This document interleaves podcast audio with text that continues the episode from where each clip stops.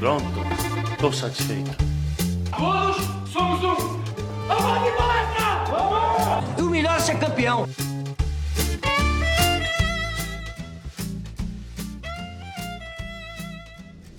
Salve, salve, ouvinte do Análise Verdão, tudo bem com vocês? Sou o Vitor Buratini, tô aqui prestando mais um podcast do Análise Verdão e hoje a gente vai falar aqui da partida entre Palmeiras e Santos, 2 a 0 para Palmeiras na Vila Belmiro, uma vitória importante do Palmeiras, quinta seguida no Campeonato Brasileiro. Não tinha momento melhor aí pra gente crescer na temporada. Estarei hoje aqui com a companhia da Marília Campos. E aí, Marília, tudo bom? E aí, Buras, prof, todo mundo que tá ouvindo a gente, jogo muito bom do Palmeiras, é, jogo que o Palmeiras a, acabou sendo soberano na partida, conseguiu dominar a maioria das ações, um jogo que o Palmeiras fez é, quase tudo certo e, e a gente vai listar aqui algumas coisas que a gente acabou percebendo desse jogo, mas muito importante o Palmeiras ter somado esses três pontos e mais ter tido uma boa atuação, isso é importante aí pro, pro segmento da temporada. E também estou aqui acompanhado do professor João Marcos. Falei, João. Oi, Buras, oi, Marília. Um abraço para todo mundo que está acompanhando a gente, que está ouvindo o podcast do Análise Verdão. É, que jogo maravilhoso do Palmeiras, cara. Jogo de, de, de manual, de almanac. Deu aula o Palmeiras. É, controle total da partida em fase ofensiva, fase defensiva. A gente vai explicar um pouquinho de é, algumas ideias do Santos, que são, eu considero boas ideias de jogo e como o Palmeiras conseguiu é, anular todas a ponto de parecer de, de, fazer o Santos parecer um time é, é, é, inútil, né, que não conseguiu fazer nada na partida. Então tem que ser exaltada essa vitória do Palmeiras, como a Marília falou, a quinta consecutiva. E o time evoluindo cada vez mais rumo à final do dia 27, que é aquilo que a gente tanto espera. Essa final nunca chega.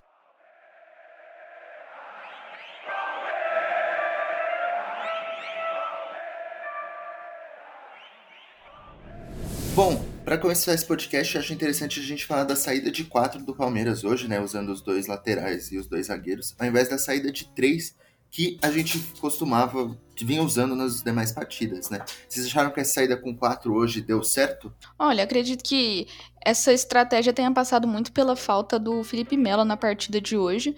É, o Danilo, que entrou para substituí-lo ao lado do Zé Rafael.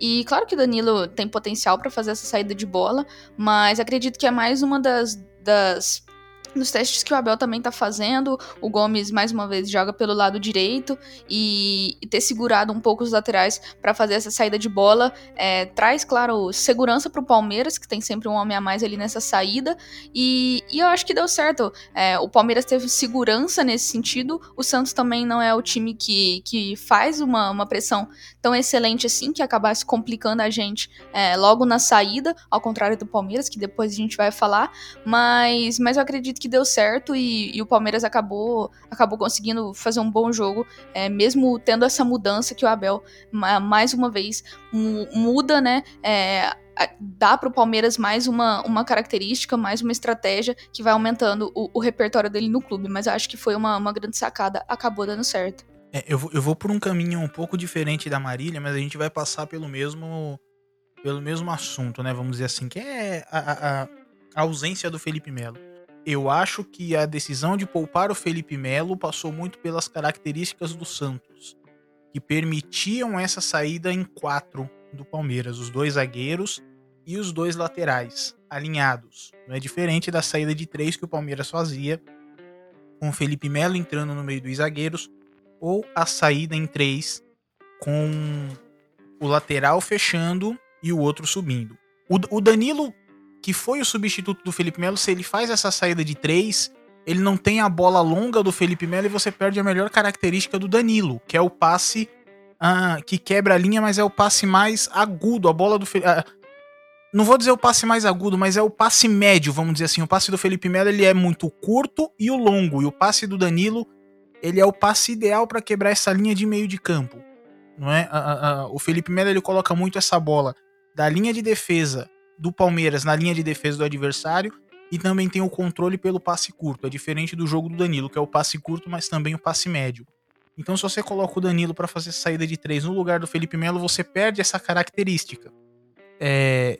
Então, acho que foi o inverso. A decisão de poupar o Felipe Melo é, passou pela característica do jogo do Santos e, e, como o jogo do Santos influenciou essa saída de quatro do Palmeiras, né? O, o Santos ele marca numa zona pura, vamos dizer assim, acho que dá para usar essa expressão, não é uma zona pura, uh, que é aquilo que o Carilli já faz há bastante tempo e a gente já conhece muito bem.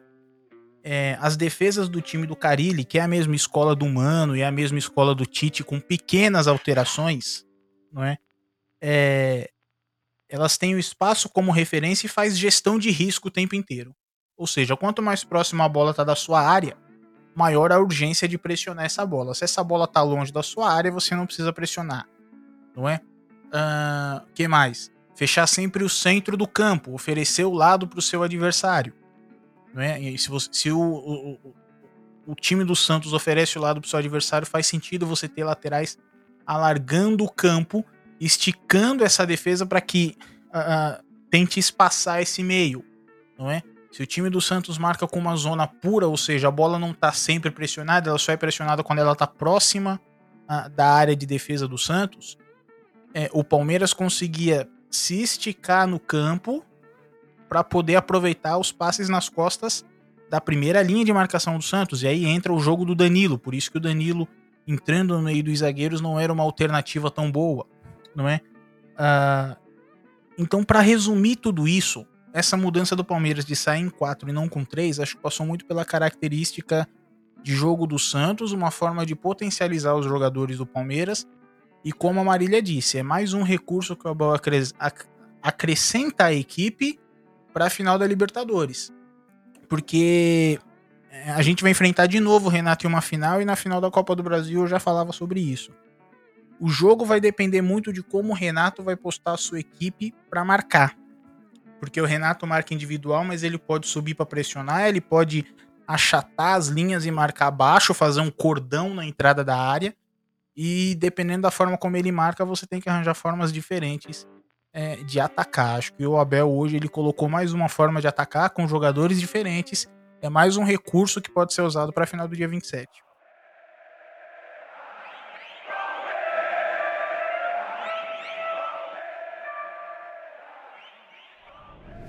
Bom, hoje a gente viu aí um bom volume ofensivo da equipe do Palmeiras, né? É até melhor do que a gente tem visto nas últimas partidas. Então eu queria que vocês é, comentassem sobre esse volume do Palmeiras, né? Como nós fomos no ataque em si, e também é, dar uma pincelada nos gols da equipe, né? Que foram é, marcados pelo Rony Veiga.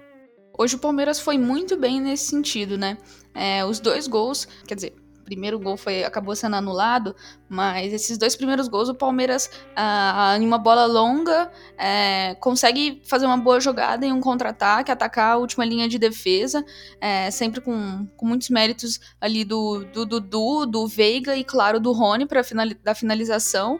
Mas o Palmeiras teve um volume ofensivo muito interessante. Até no começo do jogo demorou um pouco para chegar e ter a primeira grande chance. As duas primeiras grandes chances foram em bolas paradas. É, com bola rolando, o Palmeiras não conseguiu chegar muito próximo de ameaçar uh, o gol do Santos, mas depois também que conseguiu fazer o primeiro gol anulado, logo em seguida é, conseguiu fazer uma jogada muito parecida na bola longa. Do, é, o Dudu acabou recebendo essa bola, depois tocou pro, pro Veiga e que achou o Rony muito bem entrando na área para finalizar. O volume ofensivo do Palmeiras foi muito interessante é, e o time, eu sinto que o time vem evoluindo muito nesse sentido. Antes a gente criticava que o Palmeiras não conseguia, né, não chegava muito perto do gol, não tinha muitas finalizações, não conseguia levar muito perigo, é, tava com uma certa dificuldade e agora eu vejo o contrário. O time consegue fazer muitas jogadas, consegue ser ofensivo na maior parte do tempo, consegue controlar bem o ritmo do jogo e mais uma vez esse volume ofensivo foi muito interessante. Vejo o Palmeiras desenvolvendo muito nisso. E claro, depois esse volume ofensivo maior que o Palmeiras tem tido vai influenciar em outra fase do jogo que a gente depois pode comentar um pouquinho mais para frente, mas esse volume ofensivo foi muito interessante, passou também por grandes jogadores que a gente tem lá na frente, sobretudo o Veiga e o Dudu, que na minha opinião foram muito bem na partida de hoje. É, de novo, acho que a gente vai bater na questão de característica dos times, né? É, ultimamente a gente vinha falando que o Palmeiras estava enfrentando muito time que marca individual e que o Abel teve que arranjar alternativas para desmontar essas marcações individuais com movimento de ultrapassagem, com movimento de infiltração, é, sempre adaptando o time com base naquele ataque posicional que a gente tanto fala, né, de os jogadores é, se posicionarem em espaços pré-determinados e se movimentarem de acordo com a posição da bola e não junto com a bola. Então, se a bola tá perto de mim, eu posso influenciar no jogo, eu me aproximo. Se a bola tá longe de mim e eu não tenho influência na partida, então eu guardo a minha posição, porque na minha posição eu vou estar tá deslocando algum adversário, né? De forma bem resumida, o ataque posicional. Então, uh, uh, times que marcam individual causam mais dificuldades a, times que marcam, que atacam posicional, ok? Uh, como o Santos marca numa zona que eu chamei aqui de zona pura, é, o Palmeiras podia atacar de forma posicional e ter mais controle é, sobre a posse de bola é, do jogo, da, da, parte sobre a posse de bola, ponto. Não é? Ter mais controle sobre a posse de bola. Ah, e, e acho que esse controle do jogo fez com que o Palmeiras tivesse tranquilidade para achar as melhores oportunidades. Além disso, o Palmeiras soube manipular muito bem os momentos de é, pressão na bola da defesa do Santos. Como eu disse no comentário anterior, ah, o time do Santos ele tem, é, os times do Carilho eles fazem gestão de risco na sua defesa, certo? Então se a bola tá longe do meu gol eu não preciso pressionar. Eu pressiono quando essa bola tá perto do meu gol, tudo bem? Então quanto mais você vai avançando, mais o adversário vai aproximando da bola para tentar recuperar ela. O Palmeiras soube atrair o time do Santos nesses momentos de pressão certo? De colocar a bola na frente, depois dar o tapa atrás para os zagueiros e saber fazer o meio de campo do Santos continuar mordendo. Mordendo, mordendo, mordendo para tentar recuperar essa bola, para tentar manter a pressão nela. Ah, e, óbvio, descompactar a equipe para poder achar bola nas costas, para poder achar passe ah, para o Rafael Veiga, para o Gustavo Scarpa, para o Dudu, não é? E as bolas nas costas da defesa para o Rony, que também teve essa função de novo de empurrar a defesa do Santos para trás. É, então, mais uma vez, eu queria reforçar isso, é, que a característica de jogo do Santos bateu com a característica do Palmeiras e que o Abel fez essas pequenas adaptações. Voltamos a fazer um jogo mais posicional, tivemos mais controle da posse de bola. Controle da posse de bola não, é, não quer dizer número alto de posse de bola, que inclusive foi dividido no jogo, se eu não me engano, o Palmeiras teve 51% só, tô conferindo esse número. Isso, 51% de posse de bola do Palmeiras no jogo inteiro. É? Uh, o controle da posse de bola, eu digo uma posse mais lúcida, de saber onde você está colocando o passe e colocar o Santos na roda, para falar a linguagem bem popular. Não é? Uh, enfim, foi, foi um jogaço do Palmeiras em termos ofensivos e isso precisa ser é, exaltado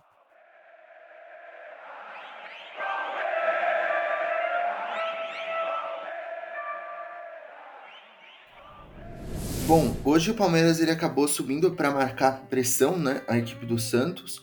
Porém, quando a primeira linha acabava sendo batida, a equipe não conseguia recompor. E esse é um problema que a gente vem falando é, da equipe do Palmeiras há uns bons podcasts, né? Mesmo com as vitórias, que é essa transição defensiva ruim da equipe, né? Vocês observaram isso novamente no jogo de hoje, né? Sobretudo nessa situação que eu falei. Sim, hoje o Palmeiras teve essa postura de é, saltar e marcar muito mais pressão para tentar realmente atrapalhar essa saída de bola do Santos.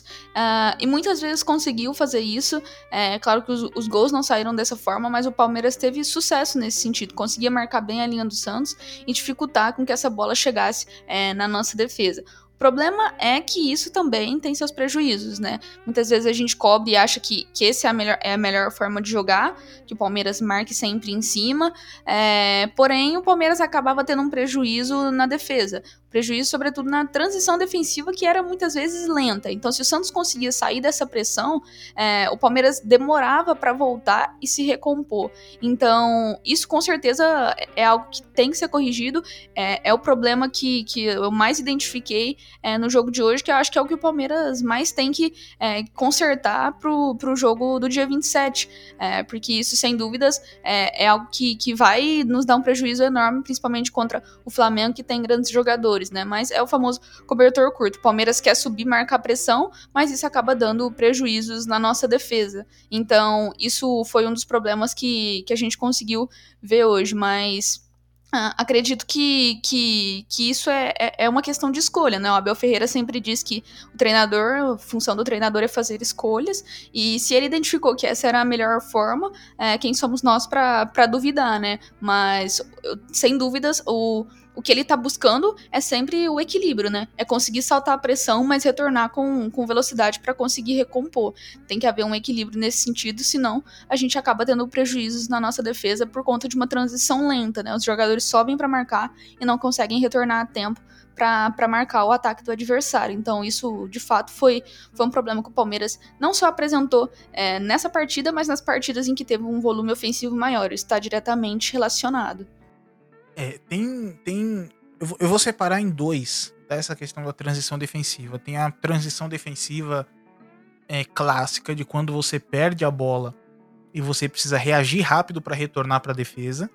E eu vou colocar um, um, um, segundo tipo de transição aí, que eu vou usar uma expressão que eu aprendi no curso que eu estou fazendo da Universidade do Futebol, é, que é um curso de futsal, é, de montagem de defesa de futsal. É um curso que eu estou fazendo com, com aulas do simplesmente dos treinadores da seleção brasileira de futsal, né? O Marquinhos Xavier e o Fernando Ferretti. Dois monstros, não é? é do futsal. Que é a defesa de transição. Eu nunca tinha ouvido essa expressão, nem no futebol, nem no futsal. É, ouvi no curso e eu vou utilizar essa expressão aqui para explicar o que seria a defesa de transição. É isso que a Marília falou. Quando você sobe para pressionar e a sua primeira linha de marcação é batida, você precisa reagir rápido para retornar para a defesa. Essa reação seria a defesa de transição. Tudo bem? É, então, de novo, o Palmeiras é, é, tem errado na transição defensiva clássica. Tô com a posse da bola, tapa, tapa, tapa, errei o tapa, preciso reagir para voltar a defender. Nessa, nessa transição tá errando e tá errando nessa, de novo, usando o termo que eu tô aprendendo no curso, defesa de transição. Certo? É, subir para pressionar, a primeira linha foi batida, eu preciso retornar. Alguns exemplos. O lance do Raniel no primeiro tempo, acho que é o lance clássico, né? De como o Santos consegue escapar e criar uma chance uh, clara de gol, incomodar o Palmeiras, é, com uma transição defensiva ruim. Certo? É, uma vez eu estava conversando com, com o Fragoso, com o Rodrigo Fragoso. Olha só, olha só, conversando com o Fragoso, mas vamos lá, não, é, fica esse registro. E aí a gente estava discutindo sobre por que que, que o Palmeiras às vezes não, não marca mais pressão, não sobe mais para incomodar a saída de bola do adversário. É, e aí eu disse para ele que eu enxergava que o time do Palmeiras ele não tinha, os jogadores do Palmeiras não ofereciam isso pro Abel. Porque vamos lá, é, na época, eu acho que o Dudu nem tinha retornado ainda pro Palmeiras. Ele ia retornar, mas não, não tava disponível ainda. Não é? Uh, Gustavo Scarpa, Rafael Veiga, agora o Dudu. Na época tava jogando Luiz Adriano. Uh, imagina esses jogadores subindo para pressionar. Eu vou citar uma situação aqui que é, é zero fantasiosa, tá? Pode acontecer. Uh, o Gustavo Scarpa erra o tempo da pressão porque ele tá dormindo no jogo ele tá vacilando no jogo. Certo? Errou o tempo da pressão, essa primeira linha de pressão foi batida. E aí? Quem desses caras volta para marcar? Como volta para marcar? Em qual posição? Com qual intensidade? Com qual. Entende? Uh, o Palmeiras talvez não ofereça isso pro Abel. É, mais possibilidades de subir para pressionar o adversário. Hoje conseguiu, porque o Santos também ele, ele, ele, ele, ele tem um jogo bem posicional e estava tentando sair por baixo sair curto.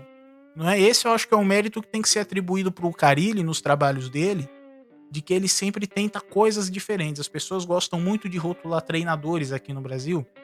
E, e é óbvio que quando a coisa aperta, o Carilli apela para defesa forte e o contra-ataque. É? E é natural da profissão. Quando você está correndo o risco de ser demitido, você se fecha, faz o arroz e feijão para garantir a estabilidade do seu emprego. Mas quando você respira um pouquinho, e é o caso do Santos, o Santos estava respirando um pouquinho no campeonato, é, o Carilli ele tenta fazer coisas diferentes. Então o time estava se posicionando, estava saindo curto e o Palmeiras aproveitando para subir a marcação. Uh, uma dica que eu acho importante, tá?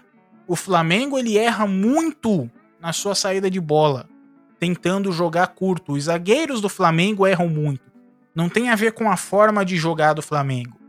Porque no começo da temporada, na Supercopa, a gente sobe para pressionar o Flamengo no começo do jogo, a gente consegue um gol. O Flamengo jogava de forma posicional com o Rogério Ceni. Ah, com o Renato é diferente. O Flamengo joga se movendo junto com a bola. Então, bola do lado direito, todo mundo aproxima do lado direito. Bola do lado esquerdo, volta todo mundo pro lado esquerdo.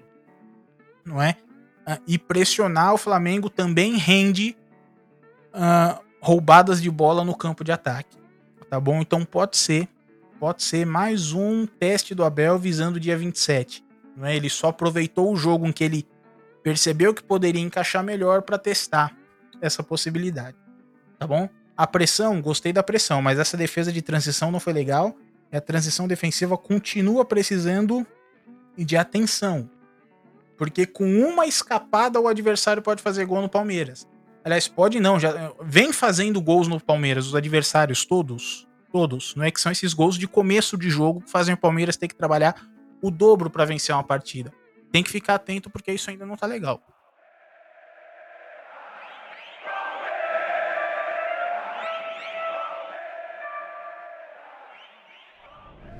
Agora eu queria que vocês comentassem um pouco mais os, as atuações individuais, né, do Rafael Veiga e do Rony. O Veiga aí que novamente foi um dos melhores jogadores da equipe do Palmeiras, né, ele que tá numa sequência fenomenal. E o Rony aí que conseguiu fazer um gol, porém também tomou novamente muitas decisões questionáveis, né.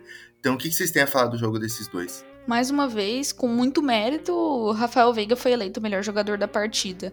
Ele de fato tá jogando muito, é o artilheiro da temporada no Palmeiras e mais um, um belíssimo jogo dele.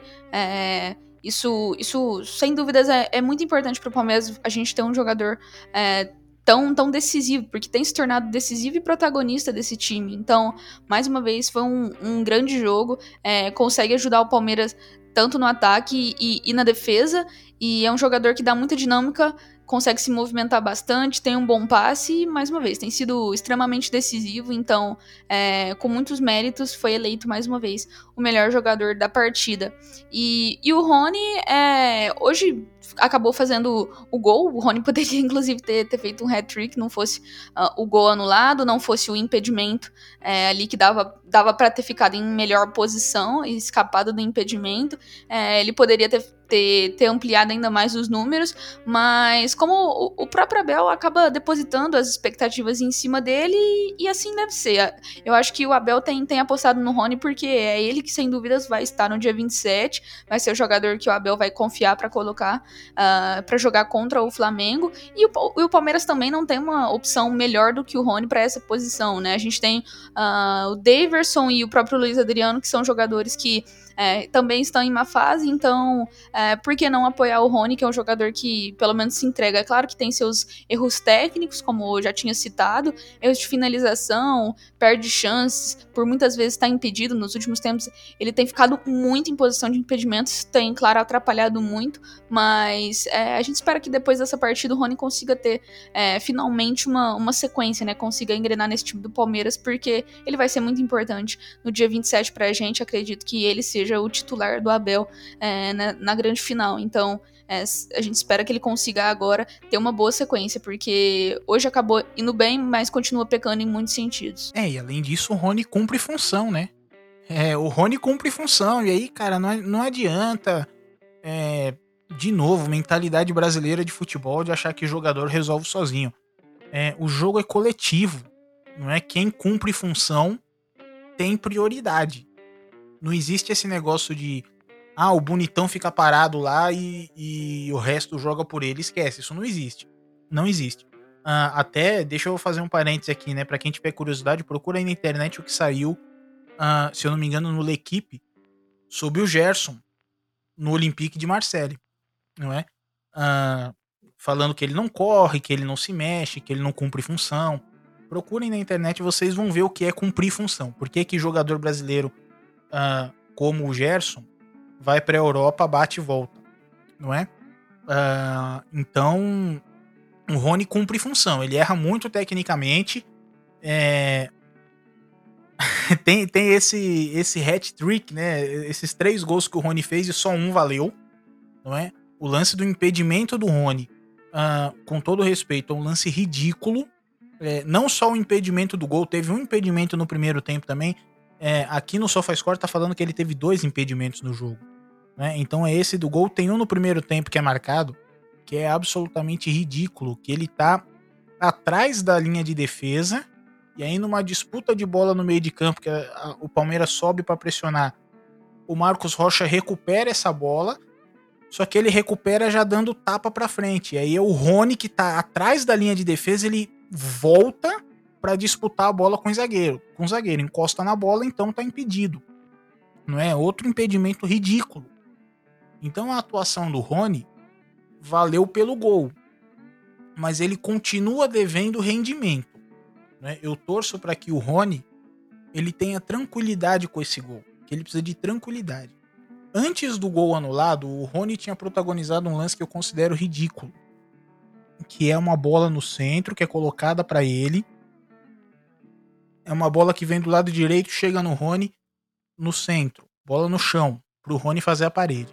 Aí o Rony domina, para, cisca e ao invés de continuar tirando a bola da pressão, ou seja, do lado direito para o lado esquerdo que estava livre, que tinha um jogador de mano, o Rony cisca na bola e volta para o lado direito, que é o lado que está pressionado. Ele não consegue fazer a leitura do jogo, isso no primeiro tempo.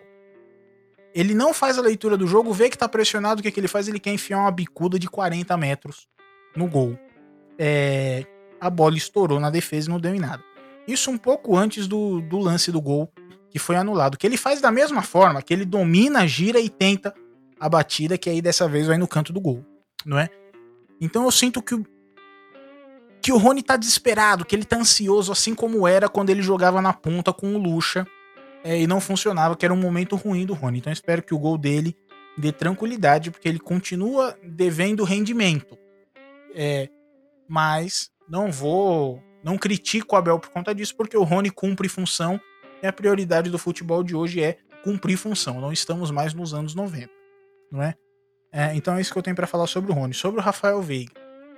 Mais uma tremenda atuação do Rafael Veiga.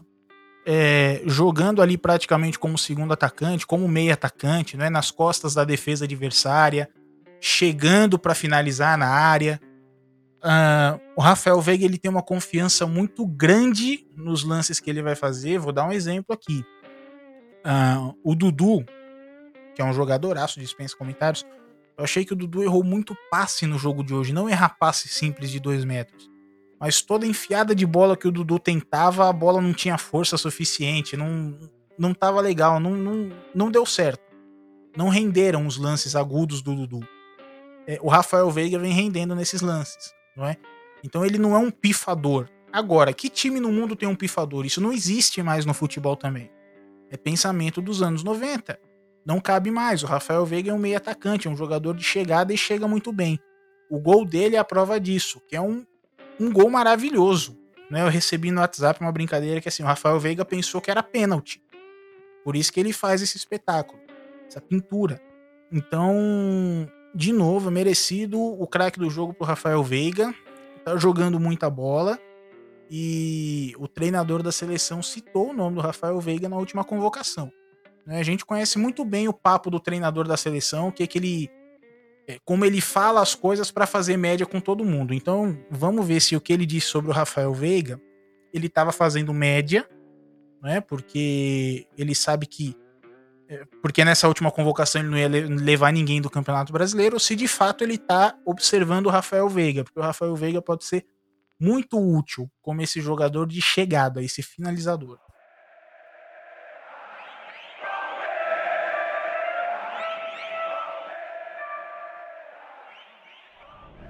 Bom, agora para encerrar esse podcast, queria que vocês comentassem justamente a atuação da arbitragem, né? Que hoje contou com mais umas polêmicas aí. O jogo foi.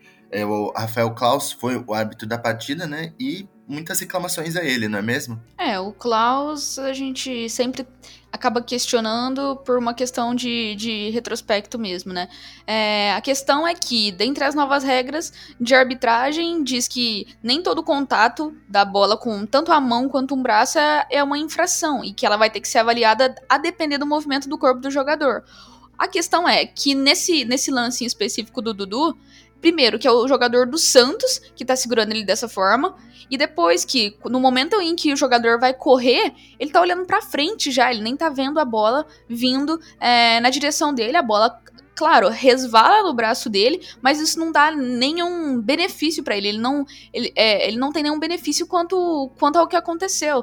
Então, faltou uma questão. É uma questão de interpretação que o Klaus simplesmente não teve e não seguiu aquilo que, que, que mandava a, as novas regras. Na minha opinião, ele, ele errou e, e a maioria das pessoas acredito que acharam dessa forma. O Palmeiras, ainda bem que não acabou, depois conseguiu ampliar o placar e não foi prejudicado por esse erro de arbitragem, mas é, o VAR tá aí para tentar é, corrigir, né, ajudar os árbitros nessa tomada de decisão e hoje simplesmente foi inútil porque o, o Klaus simplesmente não soube fazer um bom uso da, da tecnologia. Então, é, mais uma vez, a gente vê e começa a questionar o, o, uso do VAR das pessoas que estão na cabine porque, mais uma vez, foi muito mal utilizado. Oh, sem exagero nenhum nas palavras, tá?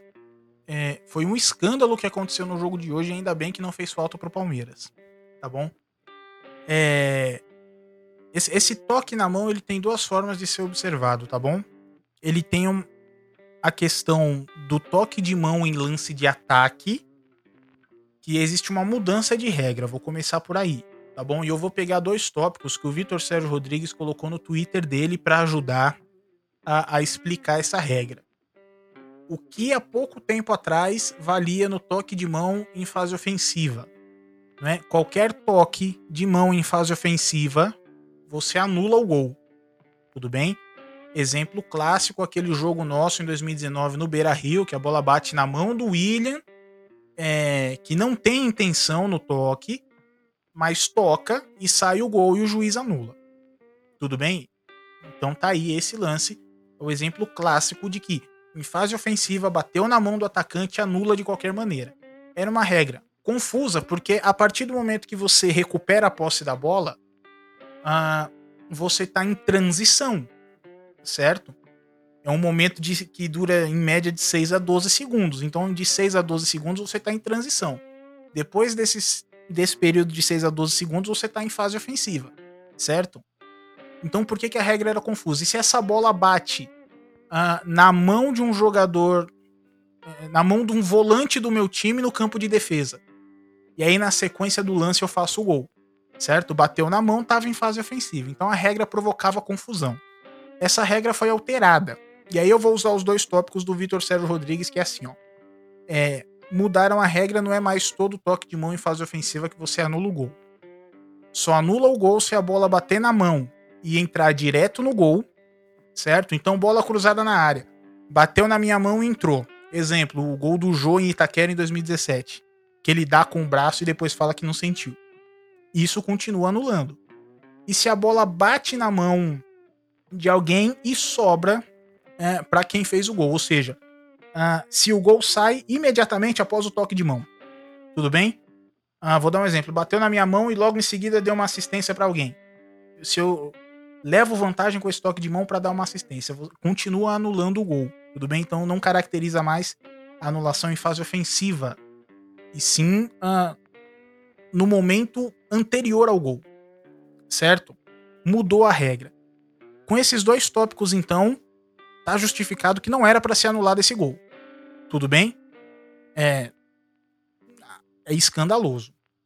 E aí a gente pode observar esse toque de mão por uma outra vertente, que é a questão da intenção do Dudu em tocar na bola com a mão. Porque se o Dudu tem intenção de tocar na bola com a mão, Uh, aí você anula, é falta e você anula. Só que o Klaus, primeiro ponto, o Klaus deveria ter observado isso durante o jogo e não o VAR interferido. Tudo bem? Uh, se tocou na mão e o Klaus deixou o lance seguir, seguiu. É um erro de interpretação do juiz. Tudo bem? Não é para interferir. Uh, outra coisa, o Dudu tava de costas em uma disputa de falta. Acredito, acredito, não penso que, como diria o outro, é, dava até para ser marcado falta pro Palmeiras ali naquele momento, na disputa de bola. Tudo bem? Então, mais uma vez, não existe intenção do Dudu em colocar a mão na bola. Tá? O que aconteceu na Vila Belmiro foi um escândalo e ainda bem que o Palmeiras não precisou desse gol para vencer a partida. Agora eu espero. É, primeiro tem que ouvir o áudio do VAR, né? Que a CBF vai liberar. Então vamos ouvir o áudio do VAR para saber o que, que esses caras conversaram sobre o lance, qual foi a visão deles que ninguém mais está tendo né, é, sobre esse lance. Uh, depois que saiu o áudio do VAR, é, a CBF precisa tomar uma providência com a equipe inteira de arbitragem. Porque não pode o VAR é, interferir no lance dessa forma, anular o gol dessa forma, e muito menos o árbitro de campo acatar a interferência do VAR. Certo? Porque, de novo, o toque de mão ele não foi uh, anterior ao gol, então não entra na, na, na, regra de toque de mão em fase ofensiva. E o Dudu também não tem intenção de colocar a mão na bola, certo? Então não existe motivo para anular esse gol. E isso está sendo colocado, colocado aqui de forma muito clara. E assim, eu odeio falar de arbitragem, tá? É, mas da forma como aconteceu, foi muito feio. De novo, vou repetir essa palavra. Foi um escândalo. E ainda bem que o Palmeiras não precisou é, desse gol para vencer a partida. Porque se precisasse, uh, ia ser chato, ia ser muito chato. Tá? É, você ter uma ferramenta que diziam que ia reduzir erros no futebol é, e que não reduziu nada, porque esse é um erro grotesco. Tudo bem que não pode acontecer. Então eu espero que, que depois de divulgado o áudio do VAR, que alguma providência seja tomada com essa equipe de arbitragem. Não pode anular um gol desse com uma regra que é tão clara e que todo mundo já conhece há bastante tempo.